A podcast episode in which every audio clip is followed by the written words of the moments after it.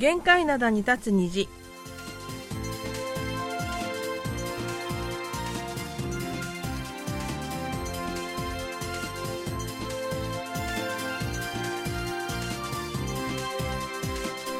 皆さん、あにょがせよ。12月21日水曜日の限界灘に立つ虹、隙間ことゆうちゃんもです。え今日は一日中全国的に雪だという予報が出ています。そのせいで気温はそんなに下がらず、昼間の気温は4度まで上がりそうです。えー雪もすでに止んだようです。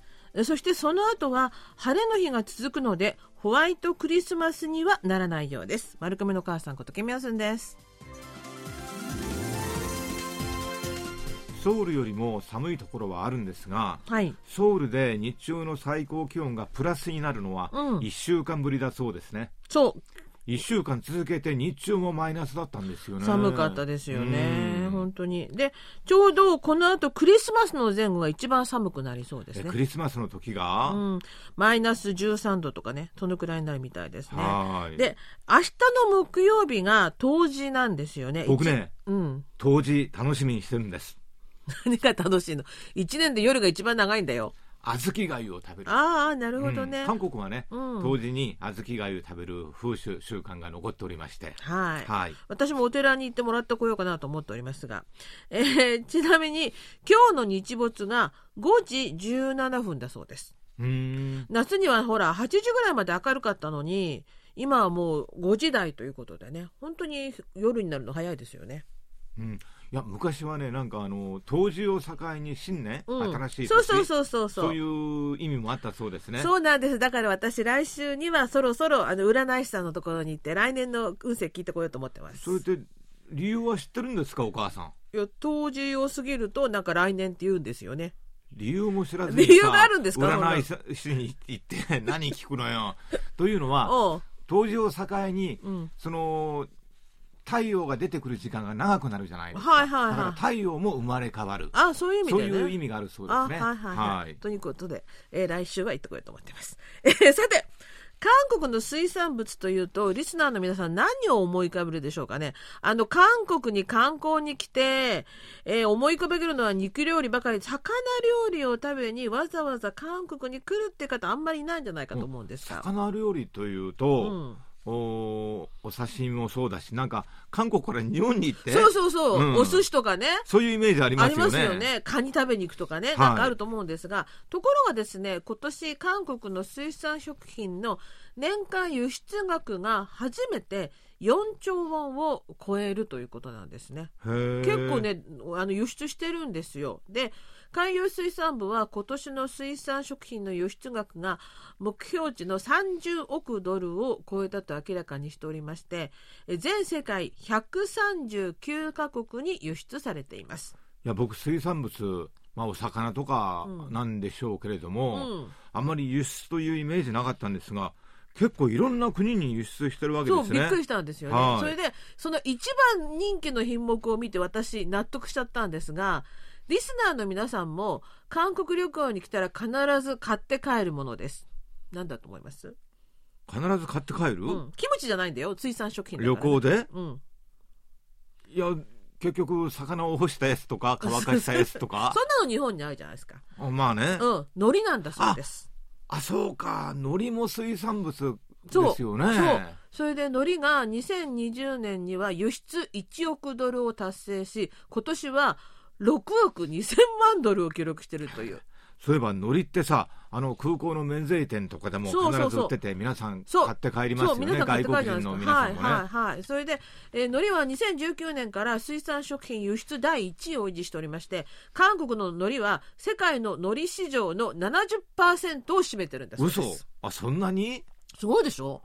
私びっくりしたの、これ見て。いや。日本の海苔も美味しいけどね。おうでもだんだん日本の場合あの少なくなってんじゃないかと思って養殖する人が。あなるほど、うん、で韓国の場合は特に海苔は養殖から加工流通など全ての段階が国内で行われているため創出される付加価値もほぼ国内の漁業関係者のもとに帰るということで非常にありがたい商品なんだそうです。あのね最近スーパーに行くとね変な海苔も売ってるんですよ。何？なんかあのニンニク味とかああねなるほど、ね、玉ねぎ味とかね。あそうそうそう。あのおつまみ用のやつね。うんプラスされてるんだよな、うんうん。でとにかくいろんなしあのあれも製品も出てますから海苔があの大人気だということですね。で次がね水産輸出の2位がマグロなんだそうです。いやこれも僕ちょっと意外だったのはうん。マグロっていうとなんか日本というイメージそうそうそうがありまして。そう私もねわざわざ日本までマグロ食べに行ってたんだけど、いやもう韓国もね、うん。マグロはたくさん食べます。いや実は日本美味しいんでだけど。日本のあのぐるぐる回るお皿のとこで食べてたの実は韓国産だったのかなってちょっとね気いやになってそれはないんじゃないかな。で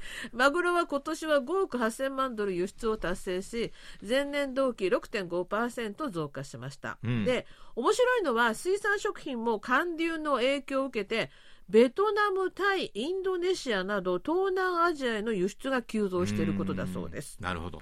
まあマグロはね、うん。あの遠洋で取れるやつだから、うん。遠洋で船から船へも移し替えて、はい。それで輸出しちゃうケースもあるので、うん。結構そういう意味では輸出があるのかもしれないね。そうですね、うん。であのもう一つ面白いのは海洋水産部の関係者がロシア産のスケトウダラとかタラが韓国内で通関を経て包装加工された後中国に輸出される物量が増えたと。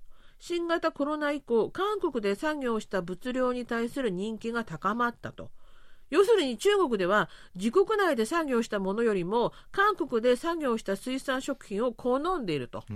いやというのはね、うん。まあ、この今水産物の話なんですが他のものもねうん。グローバル化の時代ということもあってどこが原産地なのかそうそうそう。分かんなくなって場合もありますよね。だってロシア産でも韓国でその包装加工してされると加工されたでら中国に行くわけでしょ？そう。そしたら韓国産になるわけでしょ？なんか面白いよね。うん。ということで海苔が一番人気だということです。それでは今日最初の曲です。ユーピーが歌います。바다 海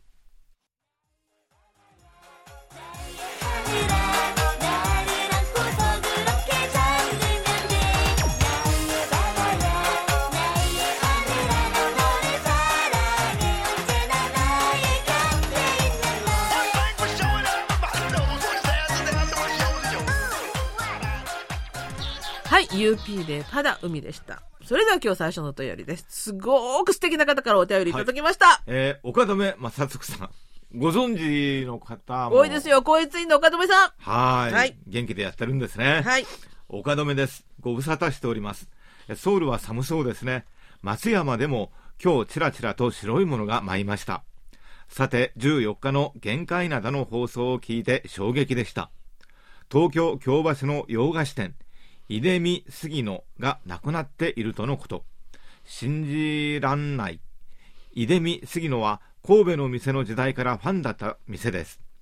NHK テレビの番組「プロフェッショナル」でも飲食関係では初めて登場したほどの店ですもうここのチョコレート関係のケーキは絶品ですその店の閉店をまさか韓国からの放送で知るとはネットで調べてみると店舗の契約完了のようです。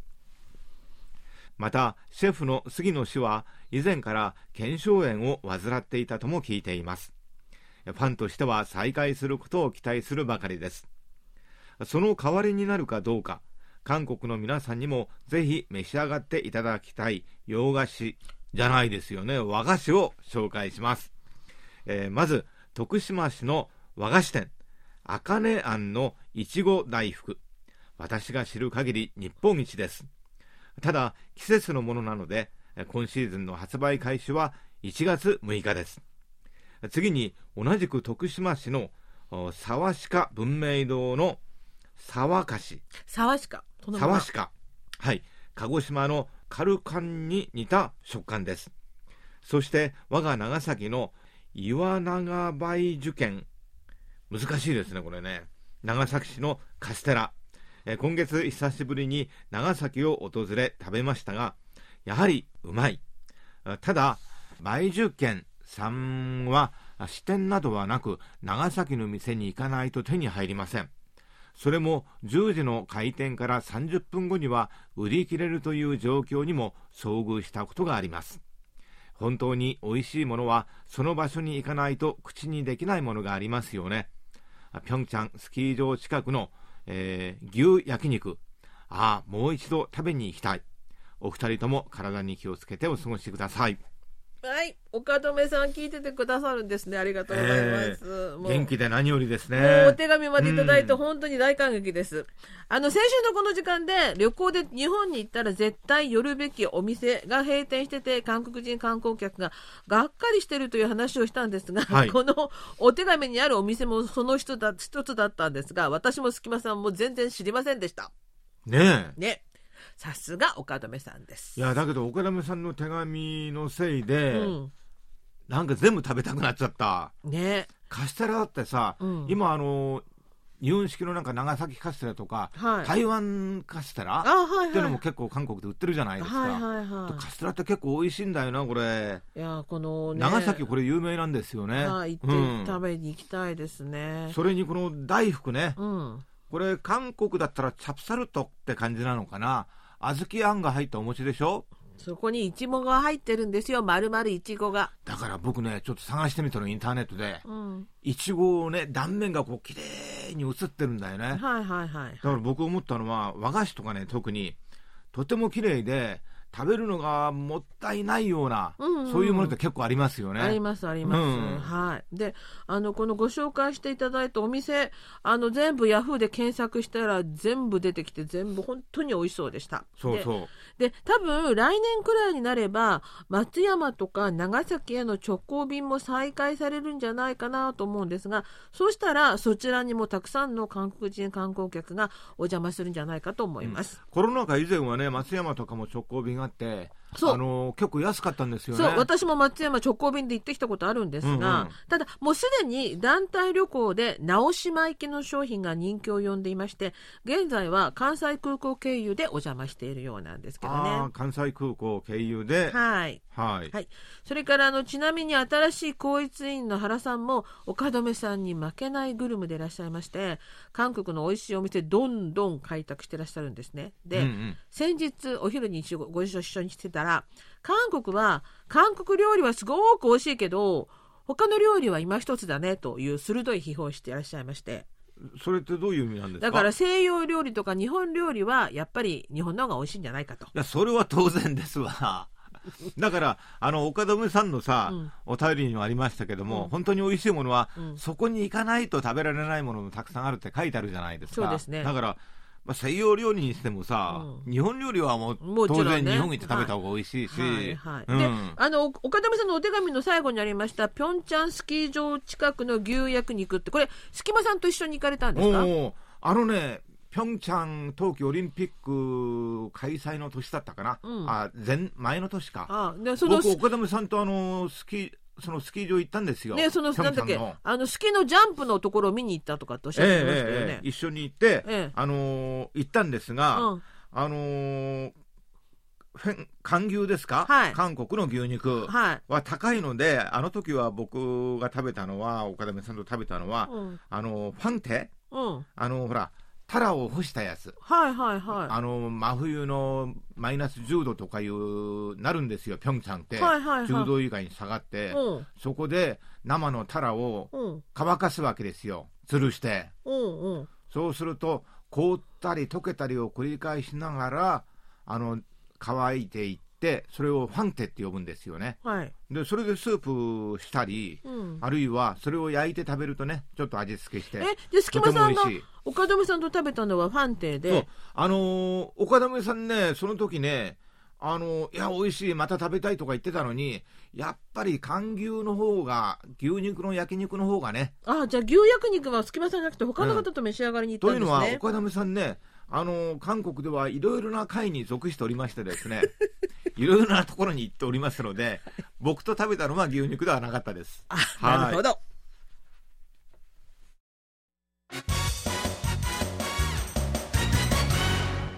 いっちゃなよ。ドットコリア。マル秘社会面水曜日の限界などは新聞の社会面から最新の面白情報を知っておくと得になるマル秘情報をピックアップ毒舌解説で解剖するマル秘社会面をお届けします。今日はですね 2022Google コリア検索ランキングの話です。Google コリアが発表した2022年検索ランキングで1位を占めた単語が気候変動でした。Google では年間検索ランキングをニュースおよび社会人物などの8つの部門と総合部門で発表しています。そして国ごとにも発表しています。注目されたのは Google コリアでも Google ジャパンでも今年一番検索された人物が安倍晋三だったことです。安倍首相の狙撃事件は日本だけでなく韓国人にとっても大きな衝撃だったことがわかります。さて詳しく見ていくと韓国の検索ランキング。総合部門では1位が気候変動2位がおかしな弁護士ウーヨンウ3位が超短期降水予測4位がワールドカップカタール大会5位がイーテウォン事故の順でした。2位のおかしな弁護士ウーヨンウというのは今年人気だったテレビドラマのタイトルです。日本ではウーヨンウ弁護士は天才派だというタイトルで放送されています。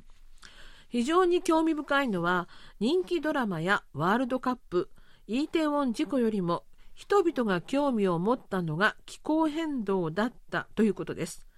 3位の超短期降水予測も同様です。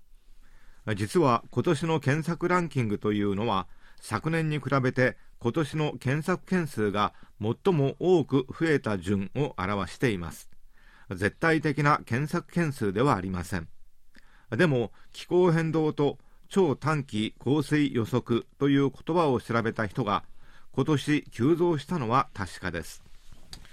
気候変動を検索した利用者が一緒に検索した関連検索キーワードとしては気候変動の原因気候変動の影響気候変動への対応気候変動の解決策など原因や状況対応策などに対する内容でした。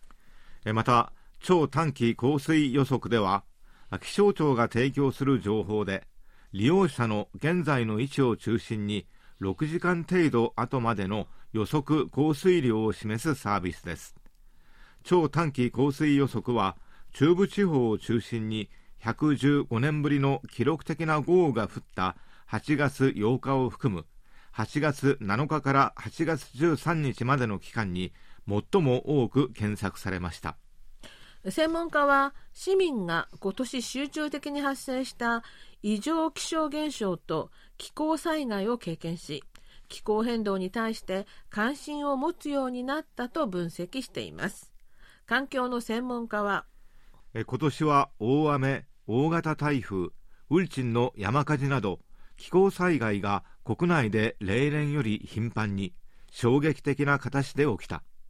これを経験した市民たちが気象異変の本質が気候変動だということを体感し気候変動についてさらに多く検索したものとみられると話します。ちなみに Google コリアの2022年検索ランキングでの人物部門の1位が安倍晋三2位がユン・ソンニョル3位がカン・スヨン4位がソン・ヘイ5位がソン・フンミンでした。カン・スヨンさんは女優さん。ソン・ヘイさんは KBS の全国歌自慢の司会を務めていたコメディアンです。人物部門の1位3位4位が今年亡くなった方です。人間不法に接すると思わず検索をしてしまうようですそれでは今日の2曲目ですキリボーイが歌います遺産寄付異常気候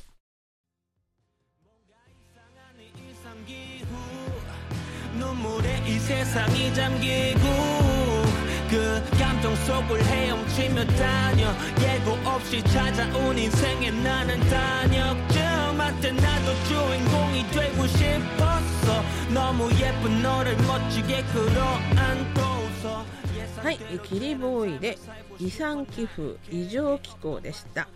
それでは、えーっとここでですね、ちょっとお知らせですね。はい、 えー今年の海外リスナー満足度調査の結果を発表したいと思います。 えー8月8日から9月30日まで KBS ワールドのホームページを通じてオンラインで行われた調査で77カ国1802人のリスナーが参加してくださいました。ちなみに2021年は76カ国、1570人の参加でしたが、えー国の数も参加者数も増えたことになります。えー全体の満足度点数は88.7点。2021年が87.1点だったので若干上がりました。ただ日本語放送に限って見てみますと、ここの部分をどうして私に読ませるんですか、えー日本語は20年、21年と増加していた点数が今年は大きくダウンしてしまいました。えー82.2点ということで、去年よりも7.1点も下落しました。またこの82.2点というのは全言語の中で一番低い数字でした。えー人気プログラムに関しては、限界灘に立つ虹がまた1位に復活しました。また何で聞いているかについて、えーこれは全言語を通じてなんですが、えっ、と、短波ラジオが36.9%、インターネットが30.6%、モバイルが20.6%ということで、あの、このインターネットとモバイルを加えた数が年々増加しているというのははっきりしているんじゃないかと思います。ただ、短波ラジオを聞いていらっしゃる方もまだしっかりいらっしゃるということですね。いすねはい。ということで、以上今年のリスナー満足度調査の結果でした。はい。えーそれでは、後半のお便りです。えっ、と、東京都の広岡敦さんからこんなお便りいただきました。今年もいよいよ残すところ2週間となりました。今年のアナウンサーオンパレードの予定はどうなっていますか？希望としては以前のワイワイガヤガヤが戻ってきてほしいなとは思いますが、まだまだコロナの勢いが収まりませんので、無理のないようにしてくださいね。だけどぜひ、ホタルの光を背景にしたひまわりチーフの挨拶はやってください。あれを聞かないと年が越せませんから。ということで。ああ、そうか。ひまわりチーフがね、うんあのーご挨拶をしてくださいまして、はい。あれって除夜の鐘のようなものだったんですね。そうですね。それで、ええ広岡さん、そして全国のリスナーの皆さん、今年のアナオン、以前のワイワイガヤガヤのアナオンが戻ってきますやっち。ゃいます。はいワイワイガヤガヤなるかな？あでも一応スタジオに集合して、あの、歌も全員歌います。もちろん、隙間さんも歌います。えー、というかね、まだまだあのコロナ感染者は出ているんですけども、やります。まあね、日常へ復帰するためにも、うん。やりましょはい。で、大晦日の夜にはぜひ聞いてください。もちろん、ひまわりチーフのそのホタルの光を背景にした挨拶もあるんですが、なんか特別発表もあるみたいので、必ず聞いてください。聞かないと後悔すると思います。ということで。脅してるな。ということで、それではまた来週水曜日のお相手は、隙間ことゆうちゃんもと、丸組の母さんことけみヤすんでした。あんにゃいげせよ。